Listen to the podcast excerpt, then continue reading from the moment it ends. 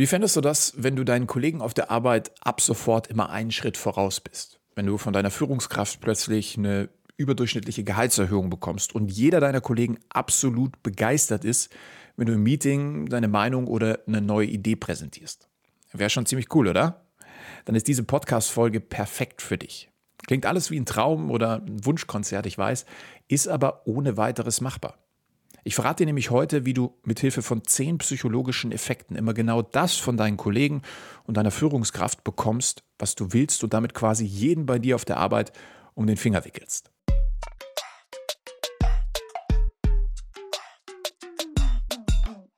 Herzlich willkommen zu einer neuen Folge Karriere denken, dein Podcast für Insiderwissen, Erfolgsstrategien und Impulse im Job. Von und mit mir, Karriereguru Tobias Joost. Ja, heute soll es um psychologische Effekte gehen. Eins der wirklich mächtigsten Instrumente in der Kommunikation überhaupt, um andere Menschen unbewusst zu deinem Vorteil zu beeinflussen. Gerade in deiner Karriere kann das natürlich unglaublich wertvoll sein, wenn du zum Beispiel einen Gefallen von deinem Kollegen möchtest oder mehr Gehalt bei der Verhandlung rausholen willst. Genauso wichtig ist es aber auch zu erkennen, wenn andere unbewusst oder bewusst psychologische Effekte bei dir anwenden, damit du nicht darauf reinfällst und einen Nachteil draus ziehst, also quasi zum Opfer wirst. Damit du das Thema der psychologischen Effekte erstmal besser greifen kannst, gebe ich dir so ein paar Beispiele, wie du im Alltag bereits davon manipuliert wirst, ohne im Zweifel davon wirklich Kenntnis zu nehmen. Klassiker, der dir immer wieder begegnet, ist die sogenannte künstliche Verknappung. Ja, das kennst du vielleicht von irgendwelchen Webseiten online. Ja, sagen wir mal irgendein E-Commerce-Shop. Und dann steht plötzlich bei dem Kleidungsstück, für das du dich interessierst, naja, da sind nur noch fünf Artikel in der Größe vorhanden. Oder auf ähm, einer Reiseseite, ja, booking.com. Du siehst dir ein Hotel an und plötzlich steht da in Rot daneben. 42 andere Leute sehen sich das gerade auch an. Dann führt das dazu, dass plötzlich Brisanz hochkommt. Das bedeutet also, dass du das Gefühl hast, Mensch, das ist unglaublich knapp, ich muss jetzt sofort eine Aktion tätigen. Das ist die künstliche Verknappung, kennst du mit Sicherheit. Oder der Autoritätseffekt. Wenn bekannte Menschen aus der Politik, dem Sport, der Musikszene oder auch irgendwelche Influencer auf sozialen Medien ein Produkt nutzen oder empfehlen, dann passiert Folgendes, dass die Marken, die solche Leute engagieren, natürlich darauf hoffen, dass nicht das Produkt bei dir den Kauf auslöst, sondern letzten Endes die oder das Gefühl bzw. die Beziehung, die du zu dieser Person hast, am Ende dazu führen wird, dass du dich für dieses Produkt entscheidest. Ja? Also man setzt hier bewusst auf bekannte Persönlichkeiten, zu denen du bereits einen Draht hast und möchte von dieser Beziehung oder diesem Vertrauen profitieren und das auf das Produkt projizieren. Auch auf den Kontrasteffekt fallen wir alle regelmäßig rein. Ja, da wird zum Beispiel im Supermarkt eine Palette an sehr teuren Artikeln präsentiert und darunter ein Artikel, der vermeintlich um einiges günstiger ist. Und schon haben wir zugegriffen ja, und freuen uns, dieses günstige Produkt entdeckt zu haben. Auch ein Sonderangebotsschild in einer anderen Farbe im Supermarkt verleitet uns zum Zugreifen. Obwohl das Produkt im Onlinehandel vielleicht um einiges günstiger wäre. Aber es suggeriert, Mensch, hier ist gerade ein Angebot, da muss ich jetzt zugreifen. Wir werden also tagtäglich immer wieder durch psychologische Effekte beeinflusst. Tatsächlich ist es aber auch so, dass wir nicht nur andere Menschen, sondern auch uns selbst beeinflussen können, nämlich indem wir unsere Wahrnehmung verändern. Bestes Beispiel ist das sogenannte Parkinson'sche Gesetz. Wahrscheinlich der größte Karrierekiller-Effekt überhaupt, der dich daran hindert, voranzukommen. Ja, dieses Gesetz besagt nämlich, dass Zeit sich immer im gleichen Maß ausdehnt, wie wir Zeit für eine Erledigung haben. Heißt, dass du für deine Arbeit wahrscheinlich oft wesentlich länger brauchst, als es eigentlich nötig wäre, einfach weil du die Zeit dazu hast. Deswegen immer ganz wichtig, Setz dir eine feste Deadline für alles, was du tust. Wenn du dir eine ganze Arbeitswoche Zeit für eine Aufgabe gibst, dann wirst du sie wahrscheinlich auch brauchen. Du wirst es halt einfach ja, so ein bisschen gemütlicher angehen lassen. Hier und da mal einen Kaffee trinken, zum Handy greifen oder mit den Kollegen quatschen. Am Ende der Woche hast du es natürlich dann geschafft. Produktiv ist aber alles andere als das. Ja, die gleiche Aufgabe würdest du wahrscheinlich auch in der Hälfte der Zeit schaffen, wenn eben nicht mehr Zeit da ist. Mit engen Deadlines bist du also deutlich produktiver und prokrastinierst viel weniger. Also du schiebst viel weniger vor dich hin. Das gibt dir immer ein gutes Gefühl, richtig viel geschafft zu haben. Was du natürlich de facto dann auch tust, weil du produktiver bist. Anderes Beispiel noch zu dem Thema. Wenn du zum Beispiel Autoverkäufer bist und du aktuell pro Monat, sagen wir mal, zehn Autos verkaufst. Ich jetzt aber zu dir sage, würdest du es auch schaffen, 30 Autos zu verkaufen, jeden Monat. Also die dreifache Menge. Dann würdest du vielleicht jetzt denken, oh, puh, ja, ganz schön schwer, aber vielleicht, wenn alles glatt läuft, äh, vielleicht aber auch nicht. Jetzt stell dir mal vor, jemand würde dein Kind entführen und sagen, dass er es umbringt, ich weiß, sehr extremes Beispiel, aber dass er es umbringt, wenn du es nicht schaffst, 30 Autos in einem Monat zu verkaufen dann würdest du doch alles in der Welt in Bewegung setzen, um diese 30 Autos zu verkaufen und sagen, ja, ich schaffe das, oder? Also jeder von uns hat eigentlich den richtigen Drive in sich, muss aber, um produktiv zu sein, auch einfach die richtigen Rahmenbedingungen stricken. Wenn du also wirklich produktiv sein willst, musst du dir strenge Deadlines setzen. Was dabei oft hilft, ist, sich selbst sozialen Druck aufzubinden oder sich selbst dafür zu bestrafen, wenn man etwas nicht einhält. Also quasi sozialer Druck bedeutet, andere Leute mit in sein Vorhaben einzubeziehen und im Zweifel, ne, mal ein blödes Beispiel, irgendwie auf Instagram oder auf einem, auf einem sozialen Medium zu posten, dass man, keine Ahnung, vorhat, Rauchen aufzuhören, dann bindet man sich diesen sozialen Druck auf und ist mit einer Größenwahrscheinlichkeit versehen, dass man das dann auch hinbekommt. Am Anfang wirst du wahrscheinlich erstmal kläglich scheitern, ne, aufs Arbeitsleben übertragen, wenn du die enge Deadline setzt, weil deine Konzentration erstmal nicht reicht oder du mal wieder abgelenkt bist. Aber so mit der Zeit, wie es überall so ist, ne, im Fitnessstudio auch erst mit der Zeit wirst du abnehmen oder Muskeln aufbauen. Oder auch mit der Zeit wirst du Meditation erst richtig meistern, weil du auch deinen Geist zunächst trainieren musst. Mit der Zeit wirst du es lernen, deine volle Konzentration auf eine Sache zu legen und so produktiv zu werden, dass du sogar deine eigene Zeitschätzung unterbietest. Um dahin zu kommen, musst du aber natürlich erstmal erkennen, dass du diesem Parkinson'schen Gesetz zum Opfer gefallen bist. Und genau das ist auch das Thema des heutigen Podcasts. Erkennen, nutzen, eliminieren. Dazu habe ich mal ein paar psychologische Effekte rausgesucht, beziehungsweise genau zehn an der Zahl, heute hier in diesem Podcast, die vor allem für dein Arbeitsleben relevant sind und die du sofort umsetzen kannst, wenn du den Effekt verstehst. Ja, die kommen aus unterschiedlichen Bereichen und wurden von mir einfach mal ja, willkürlich rausgesucht. Bei einigen geht es darum, sie zu nutzen. Bei anderen wiederum geht es eher darum, ihnen möglichst nicht zum Opfer zu fallen.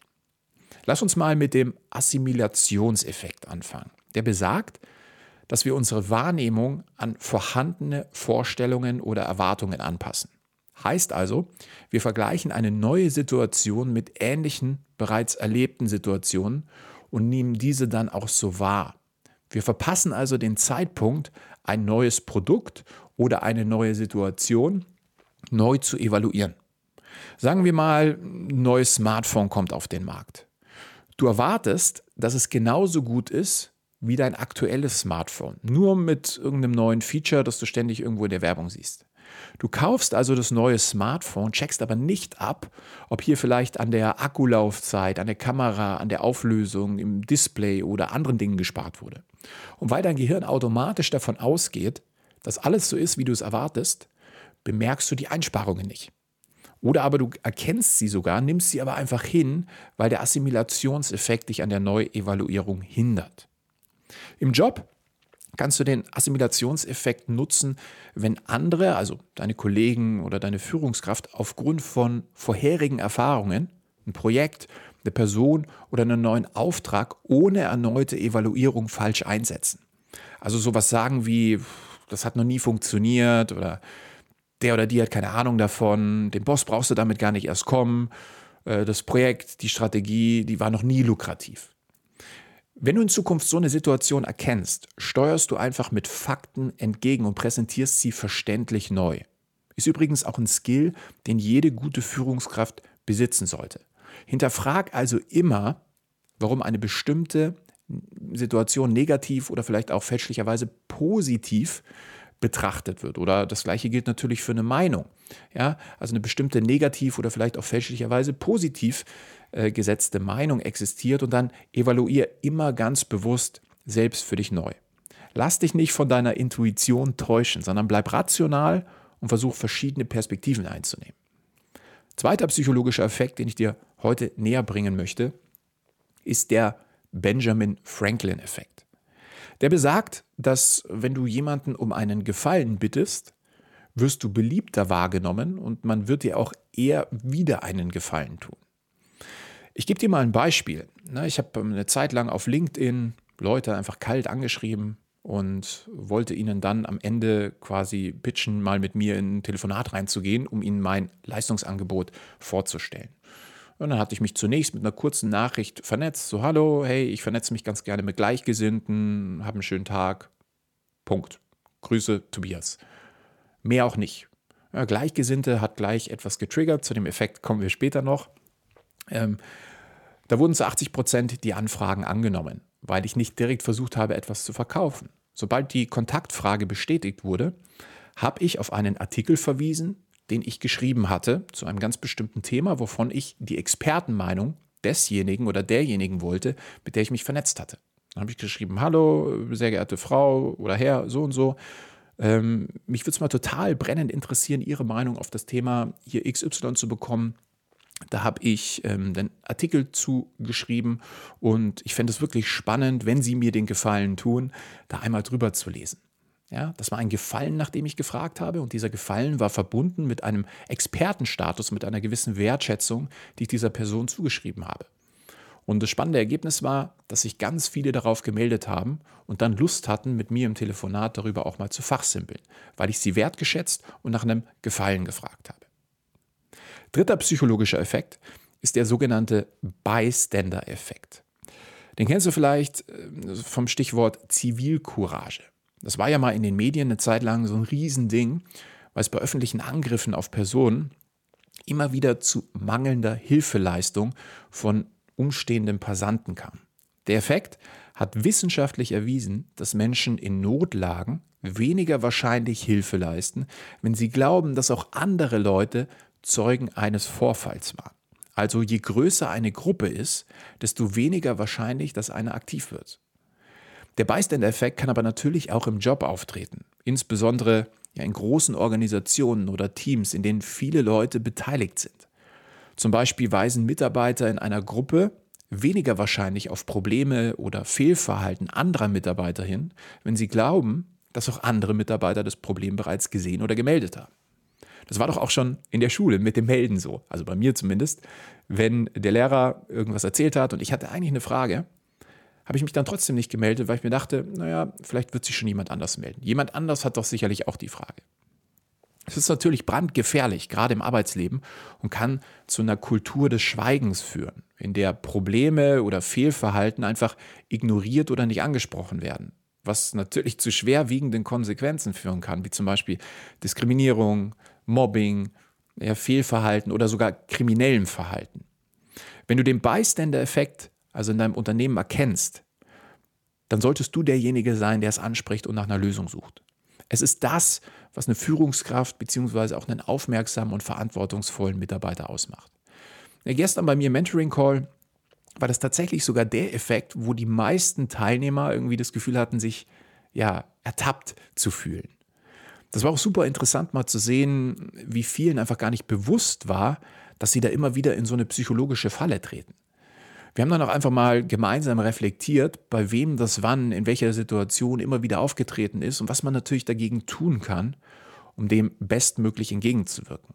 Alleine zu erkennen, was da passiert, ist schon unglaublich viel wert. Dann aber auch die richtige Gegenmaßnahme einzuleiten, führt dazu, dass du als Problemlöser wahrgenommen wirst. Und wie du ja hoffentlich weißt, ist Probleme lösen eines der vier großen Unternehmensziele. Vierter psychologischer Effekt, den ich dir präsentieren möchte, ist der sogenannte Door-in-the-Face-Effekt. Der besagt, dass wenn eine Person zunächst eine große Bitte stellt, die fast sicher abgelehnt wird, die Wahrscheinlichkeit steigt, dass eine kleine Bitte, die danach kommt, eher akzeptiert wird. Hier haben wir es mit dem Prinzip der Reziprozität, also der Wechselwirkung zu tun. Auf ein Nein folgt im Anschluss immer eher ein Ja. Im Job kannst du diesen Door-in-the-Face-Effekt zum Beispiel ja, für deine Gehaltsverhandlung nutzen, indem du zum Beispiel eine übergroße Bitte bzw. Forderung stellst und dann die eigentliche Bitte in einem angemessenen Rahmen präsentierst. Also wenn du zum Beispiel reingehst und sagst, ich hätte gerne 20 Prozent mehr Gehalt, im gleichen Atemzug dann aber auch sagst, ich bin aber bereit, mich erstmal auf 10 Prozent zu einigen, um mich in der neuen Rolle zu beweisen. Du weißt also, dass die 20 Prozent eigentlich utopisch hoch sind und du dir bereits gedanklich ein Nein damit abgeholt hast, direkt aber mit einem kleineren Gefallen entgegenkommst, der dann eher wahrscheinlich angenommen wird. Natürlich sollten diese 10%, die du als kleineren Gefallen pitcht, dann auch das sein, wo du am Ende rauskommen willst. Ja, das ist klar. Wenn du in dem Zusammenhang übrigens gerade über eine Gehaltserhöhung nachdenkst, dann melde dich gerne mal zu meinem kostenlosen Online-Seminar an. Da verrate ich dir nämlich drei bewährte Erfolgsschlüssel, wie du mehr Gehalt, mehr Anerkennung und mehr Wertschätzung in deinem Job erhältst. Nächster Effekt ist der Fischteicheffekt. Klingt doof, ist aber ein ziemlich mächtiger. Hier geht es darum, aus der Masse rauszustechen.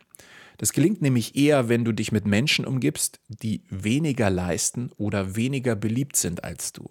Es ist also besser, wenn du ein großer Fisch in einem kleinen Teich bist, als ein kleiner Fisch in einem großen Teich.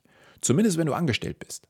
Denn im Vergleich zur Selbstständigkeit, wo es durchaus Sinn machen kann, als kleiner Fisch mit Leuten zusammenzuarbeiten, die besser sind als du, ist es als Arbeitnehmer genau andersrum.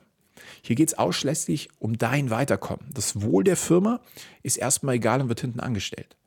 Hier musst du schauen, dass du im Team, wenn du das für ein Projekt zusammenstellst oder wie auch immer, immer der größte Fisch bist, der am meisten kann. Ist ja klar, oder? Nur dann stichst du raus und kommst weiter. Heißt also, sei vorsichtig, dir Leute ins Team zu holen, die besser sind als du, weil du ansonsten untergehst. Psychologischer Effekt Nummer 6 ist der Framing-Effekt. Das Ganze ist ein Konzept aus der Sozialpsychologie und der beschreibt, dass vor allem die Art und Weise, wie Informationen präsentiert werden und nicht was präsentiert wird, die Entscheidung von Menschen beeinflussen kann. Anderes Stichwort hier ist auch Wirkungskompetenz. Aber das werde ich gerne mal in einer anderen Folge wirklich im Detail behandeln, weil es ein riesengroßes Thema ist. Also schau, dass du meinen Podcast hier unbedingt abonnierst und immer mal wieder dabei bist. Im beruflichen Kontext kann der Framing-Effekt also insbesondere bei der Kommunikation von Entscheidungen und bei der Verhandlung von Arbeitsbedingungen eine super große Rolle spielen. Ziel ist es dabei, einen positiven Gedankenrahmen zu schaffen. Ich gebe dir mal ein Beispiel. Das ist wissenschaftlich erwiesen. Käufer im Supermarkt greifen nämlich eher zu Hackfleisch, wenn auf dem Produkt steht 25% magerer als andere Sorten. Als wenn da steht 25% weniger Fettanteil. Allein das Wort Fett führt nämlich im Gehirn, bei den meisten Menschen zumindest, zu einem negativen Framing. Im Büro ist es zum Beispiel in dem Fall erfolgreicher, wenn du bei einer Gehaltsverhandlung von einer 2,5-prozentigen Erhöhung sprichst, statt von einer Aufstockung von 62.000 auf 65.000 Euro, weil große Zahlen, wenn man sie ausgeben muss, einen negativen Framing-Effekt haben. Für dich bedeutet das also immer einen positiven Bezugsrahmen zu schaffen. Psychologischer Effekt Nummer 7 ist der Priming-Effekt. Eignet sich perfekt, wenn du deine Meinung durchsetzen willst oder deiner Führungskraft eine Idee pitcht. Der besagt nämlich, dass wir Menschen und Situationen nach unseren Vorerfahrungen beurteilen.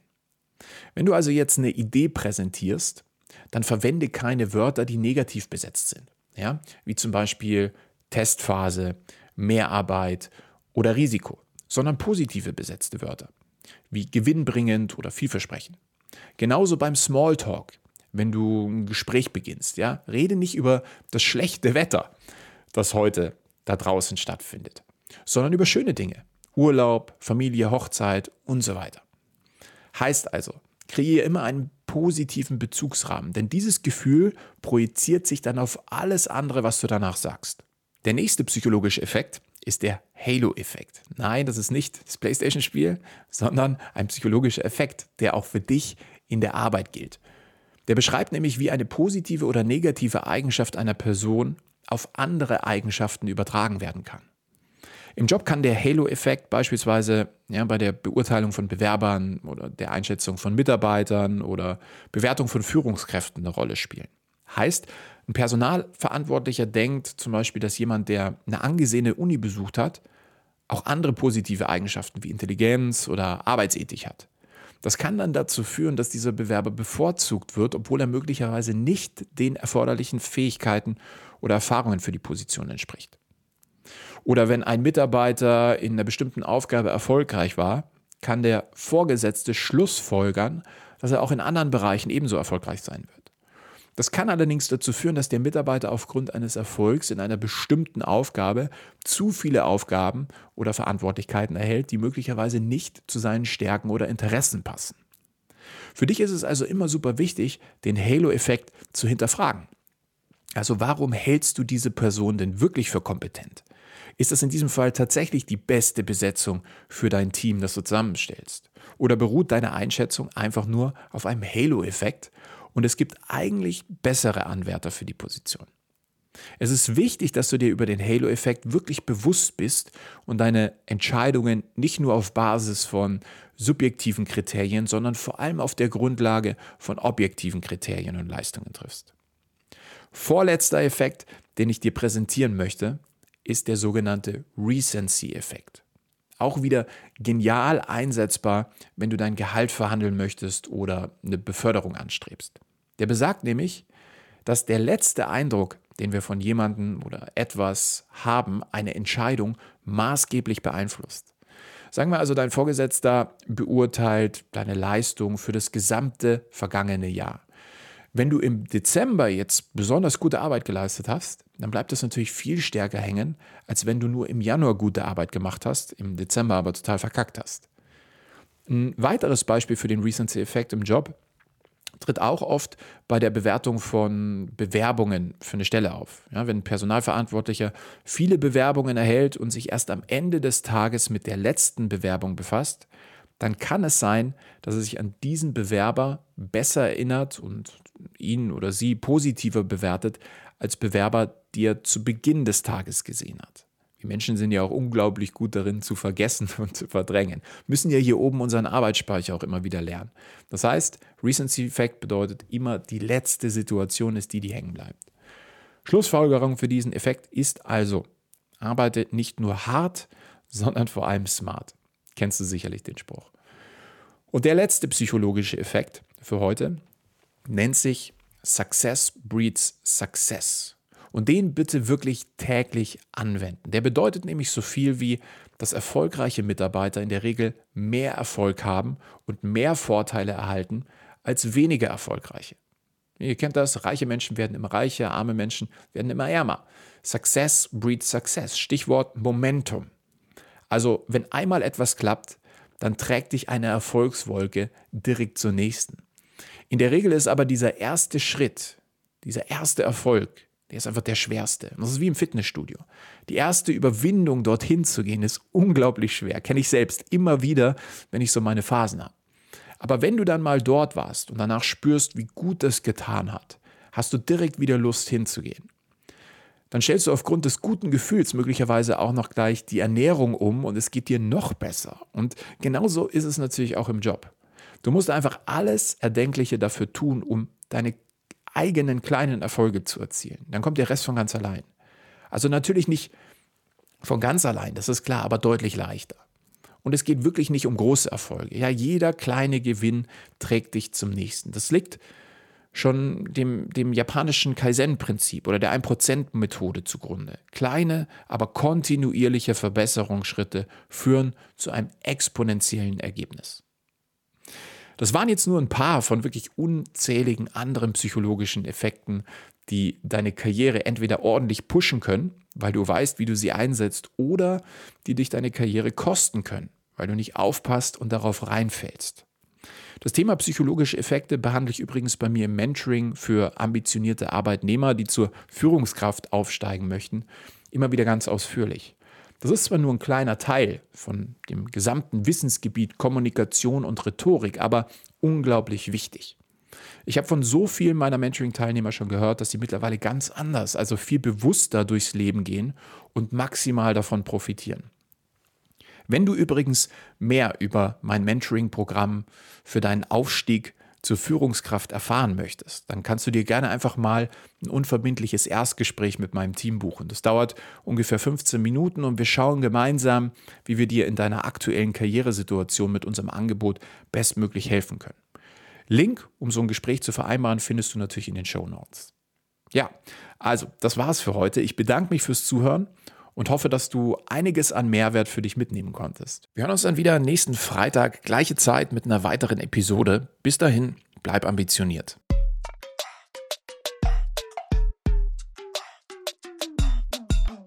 Das war Karrieredenken, dein Podcast für Insiderwissen, Erfolgsstrategien und Impulse im Job.